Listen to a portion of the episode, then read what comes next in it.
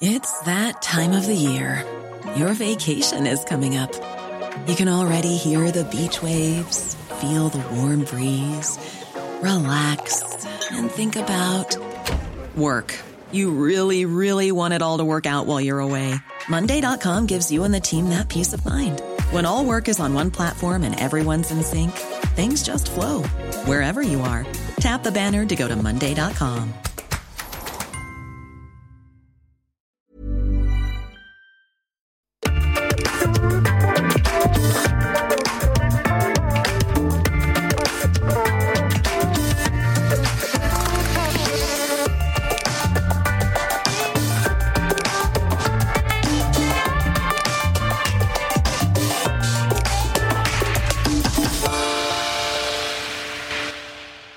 Le répertoire de notre invité compte un nombre incalculable de titres. Il irrigue la chanson française depuis plus de 60 ans, avec un style très à part, qui n'est jamais vraiment rentré dans une case. Des textes ciselés, drôles, ironiques, taquin, parfois grivois. Pas de show spectaculaire, une voix, une simple guitare et un tabouret sur scène. Mais ne vous fiez surtout pas à son air enjoué, ni à son petit sourire malicieux. N'écoutez pas ceux qui vous diront que son style est naïf et ses paroles enfantines, car il est bel et bien un chanteur engagé. Cela fait plus de 60 ans qu'il porte des albums au message fort. Il traverse son époque avec un regard incisif, exigeant. Ses albums ne sort sans qu'un titre ne fasse grincer des dents. Le Zizi, les jolies colonies de vacances, Lily et aujourd'hui Paris saccagé. Provoquer des polémiques ne le gêne pas du tout. Les critiques, il les entend bien sûr, mais aucune ne le convainc vraiment sur le fond. Peut-être même qu'il les cherche, qu'il les provoque un peu. Après tout, aurait-il duré comme cela s'il n'avait pas dérangé? Un artiste a-t-il un intérêt s'il ne fait aucune vague? Posons-lui toutes ces questions. Bienvenue dans un monde à regard et bienvenue à vous, Pierre Perret. Merci d'avoir accepté notre invitation au Dôme Tournon du Sénat, auteur, compositeur, interprète à l'origine d'une trentaine d'albums, dont le dernier, Ma vieille carcasse. Vous dites les choses avec le moins de filtres possible, tels que vous les ressentez. C'est en tout cas ce que l'on pense quand on vous entend, au risque parfois de choquer et peu importe les réactions, ça a choqué, ça m'a jamais, ça m'a jamais dérangé. Je l'ai jamais fait volontairement, mais je dirais, il n'y a pas d'a priori. Mais en dehors de ça, je ne sais pas si je mérite vraiment tous les superlatifs que vous avez égrenés à l'instant. Mais si, vous les méritez. Vous avez une carrière incroyable, plus de 60 ans à plaire à un public qui vous suit, qui vous, qui vous est très fidèle. Vous dites que ça n'est jamais volontaire de provoquer, c'est même pas devenu un peu une marque de fabrique, un, moteur pour vous? Non, non, pas du tout, mais comme je suis très observateur de la société, euh, ces travers m'arrivent très vite. Je vois très vite. je vois beaucoup de choses très vite. Et, c'est vrai que j'ai une tendance naturelle à mettre le doigt là où ça fait mal. Mmh. Et bon, c'est malgré moi, mais je ne peux pas m'empêcher. Je disais que c'était rare hein, que l'un de vos albums ne fasse pas de vagues parfois, on a même l'impression que vous leur tendez des perches énormes. Je pense à, à Libération ou à Laurent Ruquier qui vous ont un petit peu euh, euh, taclé sur cette euh, chanson Paris saccagé. Finalement, ils, tombent dans un piège que vous leur que vous leur tendez. Vous les avez vus ces réactions? Vous les avez entendues? Oui, bon, vous savez.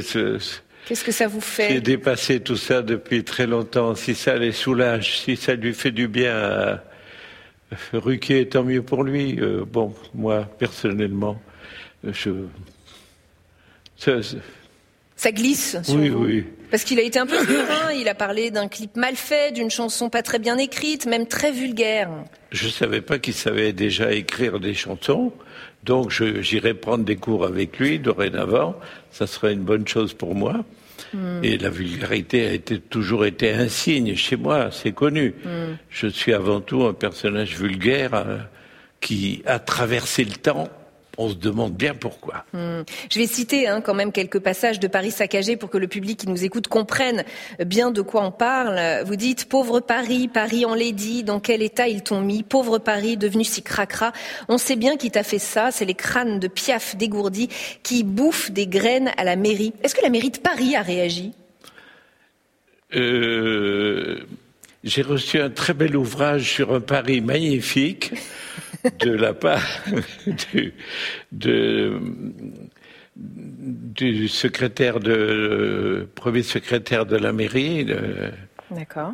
Et qui m'a dit regardez comment Paris est beau. Ça a été la réaction et de la je mairie de lui ai répondu très gentiment en lui envoyant d'ailleurs mon album. Je lui ai dit euh, on ne doit pas avoir les mêmes lunettes. voilà. Mais plus globalement, plus généralement, est-ce que euh, vous en voulez aux responsables politiques? Est-ce que vous les trouvez un peu déconnectés de leur réalité, de la réalité?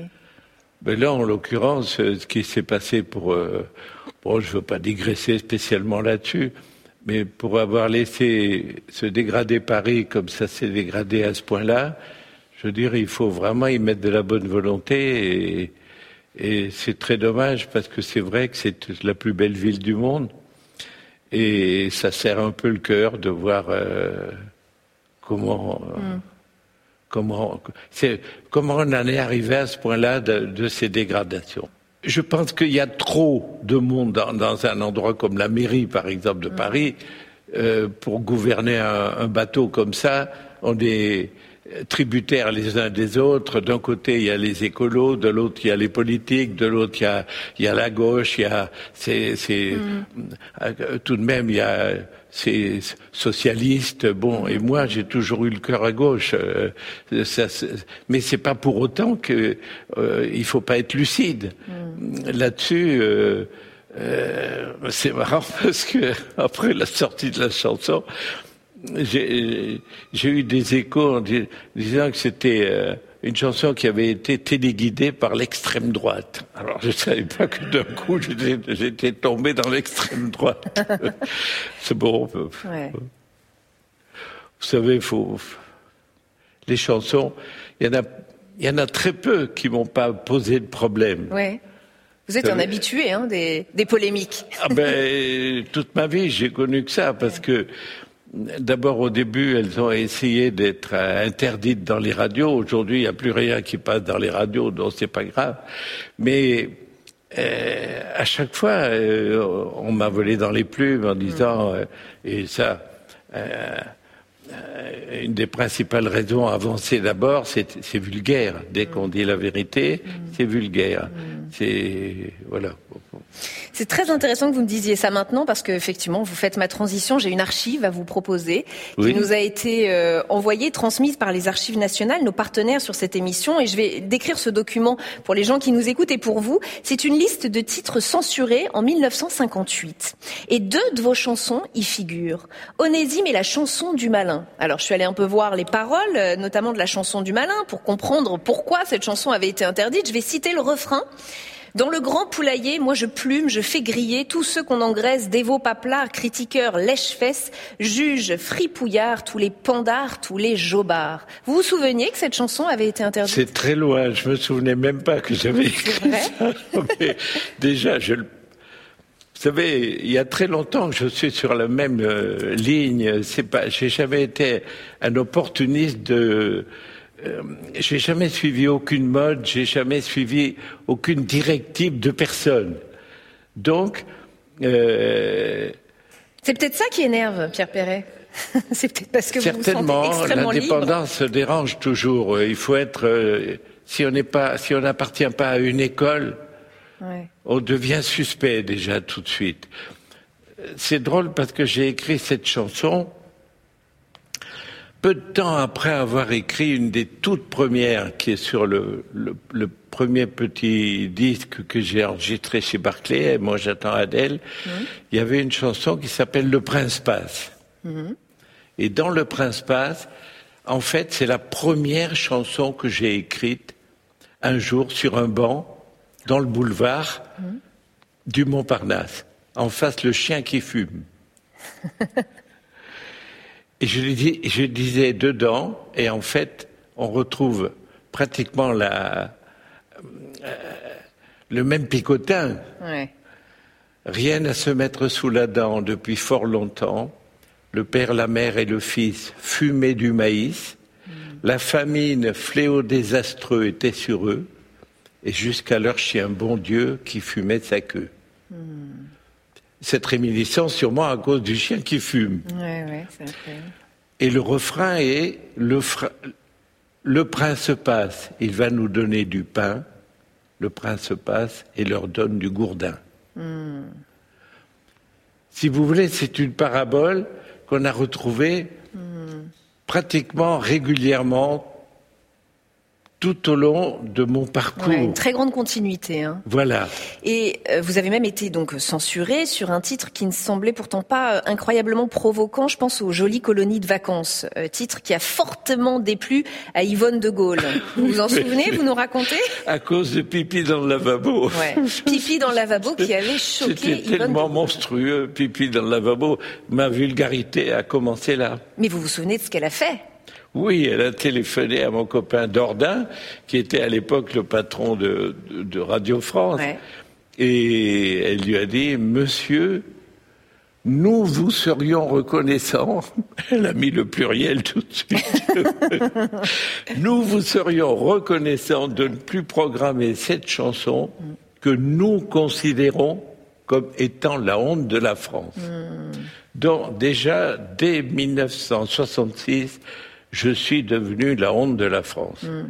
Ça nous a fait rire même à Dordain qui m'a dit t'en fais pas et le lendemain je suis repassé sur ses antennes. il ne l'a pas écouté. Mais alors les paroles je l'ai dit hein, c'était hier j'ai glissé de sur une chaise en faisant pipi dans le lavabo et pour ce titre certaines émissions de télévision vous ont demandé de tousser au moment de prononcer Faire pipi dans le lavabo. Exactement. C'est chez Guy Lux, d'ailleurs, puisque elle était numéro un à tous les hit parades, cette chanson. Et le lendemain, il avait sa chanson de hit parade, mais à la télé. Et il m'a dit, tu sais, euh, j'ai des problèmes. Euh, il faudrait que tu arranges le goût avec. Euh, quand tu arrives à pipi dans le lavabo, il faut que tu tousses. je dis, mais écoute, je suis pas enrhumé. je, euh, euh, je ne vais pas tousser. Hmm. Vous avez refusé Il m'a dit, le patron de la télé, qui s'appelait Contamine, hmm. a menacé de t'interdire de télé. À partir de ce moment-là, tu seras interdit six mois de télé. Et bien, j'ai dit, c'est pas grave, mais moi, tu veux que je la chante ou pas? Oui, oui, chante. Hmm. Mais je t'en prie, euh, essaie de faire quelque chose pour occulter ça. Et pas du tout. J'avais mon copain Georges Barillet, qui était réalisateur à, à l'époque, qui était, qui était aux manettes. Et j'ai dit, Georges, quand je vais dire pipi dans le lavabo, tu me fais un plan comme ça. oui, vous êtes un provocateur. Parce que ça m'énervait. Eh et, alors, et Georges l'a fait. Et, j'ai dit, hier j'ai glissé sur une chaise en faisant pipi dans le lavabo. bon, alors à partir de là, on m'a dit, bon, vous êtes interdit pendant six mois de télé. Et c'est ce qui s'est passé Et non. Non.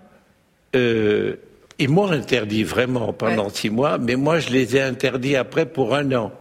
Parce qu'au bout des six mois, ils m'ont demandé de refaire de la télé. J'ai dit non, je ne viendrai pas chez vous pendant un an. Vraiment, j'ai privilégié la, liberté de ton, de parole, de mm. tout d'abord. Mm. J'ai retrouvé une archive dans laquelle vous disiez que les lettres d'insultes que vous receviez, parce que vous en receviez beaucoup, étaient toujours anonymes. Et vous avez répondu dans cette archive, moi je signe mes chansons. Et euh, aujourd'hui, euh, on vit dans un monde où les réseaux sociaux sont le royaume de, l'anonymat, de l'insulte anonyme. Et, et j'ai envie de connaître votre avis parce que j'ai été regarder vos réseaux sociaux. Et qu'est-ce que vous les alimentez, vos réseaux sociaux? Vous êtes extrêmement connectés? Que vous inspire cet univers du, des réseaux sociaux où vous partagez, vous jouez le jeu? Euh, oui, mais je, je pense qu'il faut partager parce que si on déplaît à quelqu'un et qu'il le dit, ben parfois ça fait réfléchir. On peut dire est-ce qu'il a pas raison après tout ah, euh, Non, je trouve que tout. Bon, à part euh, les, les, insultes gratuites dont on sent que euh, c'est un teigneux qui vous veut du mal. Pourquoi on ne sait pas. Il y a ça aussi. Mais disons que dans l'ensemble j'ai vraiment 98% de, de, commentaires euh, flamboyants, magnifiques et, et, et quelque part, ça, euh, quand, j'ai fait un concert, que le lendemain je vois des, sur les réseaux oh, la soirée que j'ai passée, tout ça, mm. ça me réjouit parce que ben, on a besoin de ça. Les artistes ont besoin de euh, d'être assurés quelque part.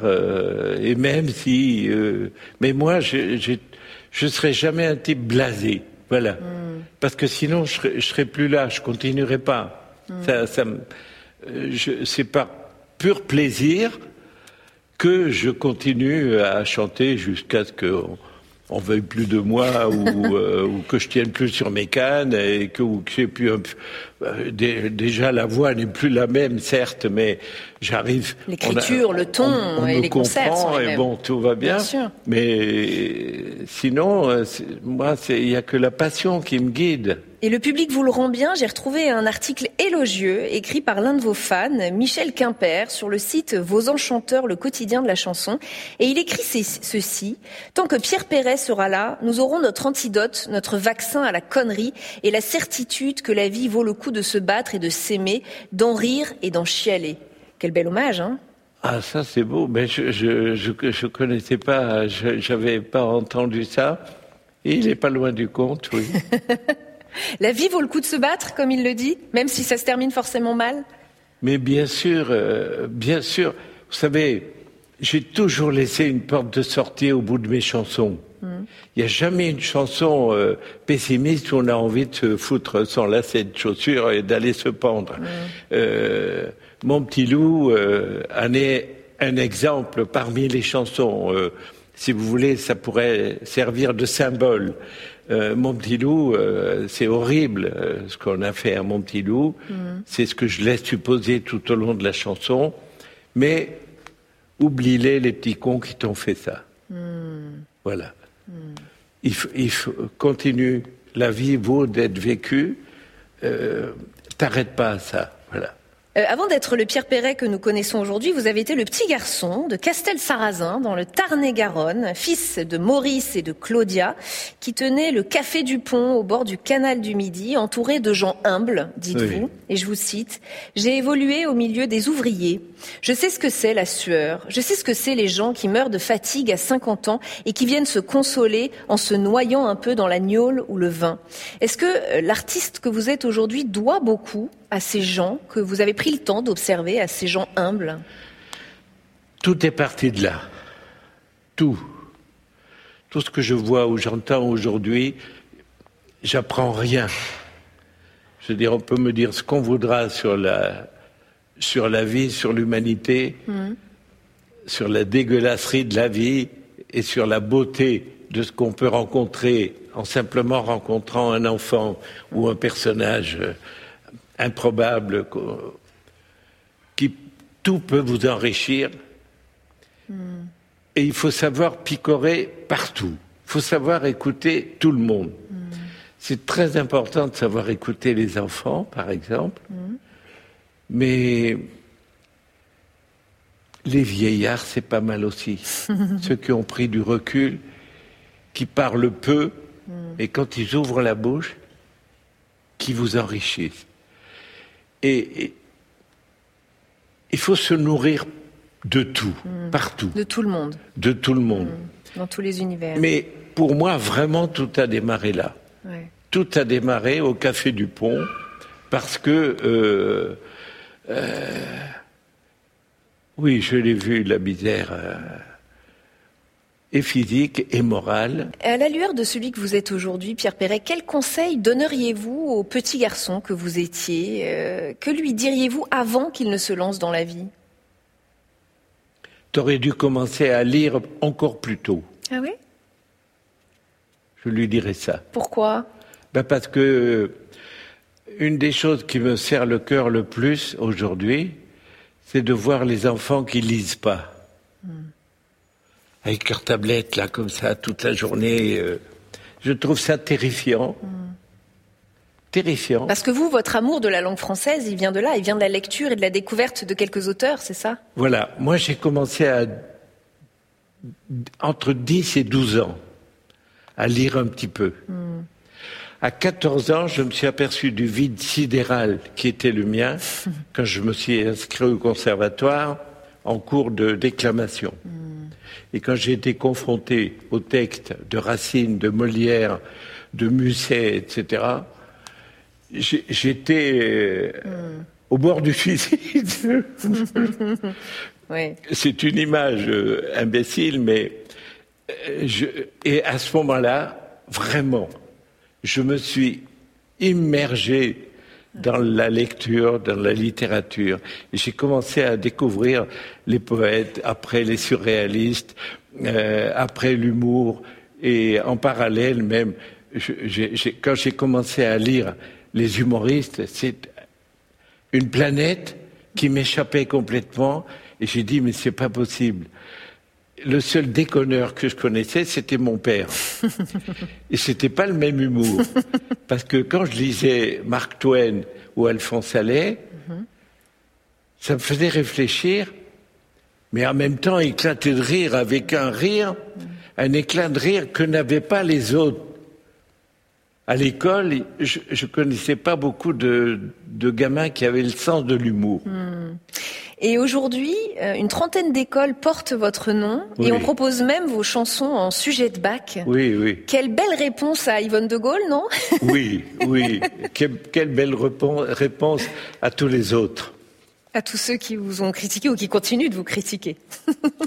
voilà. Ma seule réponse est mon seul. Voilà, c'est un remboursement. C'est la chose à laquelle, à laquelle je suis le plus sensible avec tous les honneurs que je peux avoir, que j'ai eus, tous les bravos, tout. Bon, c'est merveilleux, mais ça, c'est une vraie reconnaissance et, et, si quelque chose me touche, c'est bien ça. J'ai des photos à vous proposer, Pierre Perret. Ça fait partie des rituels de Allez, que vous connaissez. Alors, on a pensé à celle-ci pour vous. C'est une photo de la mobilisation contre l'autoroute A69 entre Toulouse et Castres. C'est dans le coin où vous avez grandi. Les travaux ont commencé, mais les militants écologistes s'insurgent contre la destruction d'arbres centenaires, l'engloutissement de terres agricoles, entre autres. Et j'ai pensé à cette photo pour vous parce que je sais que vous êtes sensible aux questions environnementales et que vous avez chanté euh, l'environnement il y a déjà bien longtemps et bien oh, avant. Bien euh, avant tout le monde, et tout le monde m'a pris pour un charlot total parce que. Quand j'ai écrit à l'époque, il y a au moins 30 ans. En 75, vous écrivez Donnez-nous des jardins. Donnez-nous des jardins, oui. Et en 98, vous écrivez Vers de colère. Vers de colère. Alors, Vers de colère, dans les radios, on m'a dit Mais pourquoi tu écris ça? Mm. J'ai dit Mais parce que c'est tout ce qui arrive en courant à 200 à l'heure. Mm. On va être dans une merde dans, dans 30 ans. Euh, mais arrête, ça n'intéresse personne. Tous les programmateurs des radios me disaient ça n'intéresse personne. Et eh ben voilà. Je lis les paroles quand même parce que c'est vrai que c'est assez visionnaire vu ce qu'on vit aujourd'hui. Je suis vert, vert, vert. Je suis vert de colère contre ces pauvres types qui bousillent la terre, cette jolie terre que nos pères, nos grands-pères avaient su préserver durant des millénaires. Hmm. J'ai une autre photo à vous proposer. Il s'agit de Marlène Schiappa, euh, secrétaire d'État chargée de l'économie sociale et solidaire, ancienne secrétaire d'État chargée de l'égalité entre les femmes et les hommes. Elle a marqué les esprits par sa façon bien à elle de défendre la cause des femmes, euh, les droits des femmes qui ont été la grande cause nationale du premier quinquennat d'Emmanuel Macron. Et là, j'ai pensé à vous parce que c'est aussi un sujet qui vous touche. Les violences conjugales, vous en avez parlé là aussi, et vous avez dit un jour, ah les femmes battues, je les ai vues, je les ai entendues, j'ai vu leur bleu. Oui. Ben oui.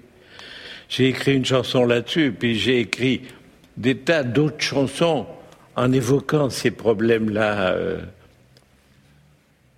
domestiques qui se passent tous les jours à la maison.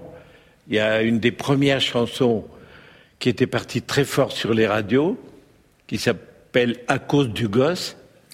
Et qui a été interdite au bout du troisième jour parce qu'ils ont reçu 3000 lettres par jour de, de, de, de, protestation de la part des couples qui se, tapaient, qui se tapent sur la gueule tous les jours. Voilà. Hmm. Et, ça, ils n'aiment pas qu'on leur dise, les gens qui se tapent sur la gueule, arrêtez.